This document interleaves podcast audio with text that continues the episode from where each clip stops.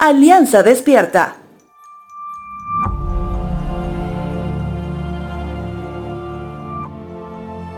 Cuando se trata de ser generoso o ser generosa, ¿cómo te consideras? ¿Realmente crees que haces lo suficiente? ¿Crees tal vez que no puedes dar nada porque te faltaría a ti y a los tuyos? ¿O tal vez crees que la motivación por la que muchos dan al necesitado es solamente por un atisbo de emoción y que realmente no saben lo que hacen? El profeta Isaías también se hizo preguntas muy similares, ya que él veía al pueblo de Dios en medio de un ayuno, donde se esperaba que más espirituales estén aquellos que participen, más bien afloraba las diferencias de unos contra otros. Isaías cita en el capítulo 58 lo que él considera que debería ser la actitud correcta. Él dice, esta es la clave de ayuno que quiero que pongan en libertad a los que están encarcelados injustamente.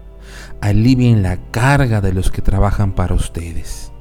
Dejen en libertad a los oprimidos y suelten las cadenas que atan a la gente. Compartan su comida con los hambrientos y den refugio a los que no tienen hogar denles ropa a quienes la necesitan y no se escondan de parientes que precisen su ayuda.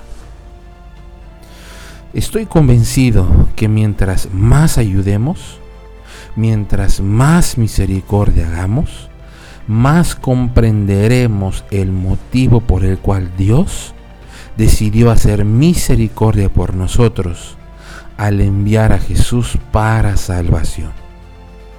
Isaías completa la idea mencionando lo que Dios hará con quienes hacen misericordia. Él dice lo siguiente, entonces su salvación llegará como el amanecer y sus heridas sanarán con rapidez.